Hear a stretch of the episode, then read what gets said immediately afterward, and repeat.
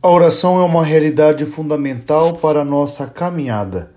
No entanto, ela não pode ser mera multiplicação de palavras, ela precisa ter consistência.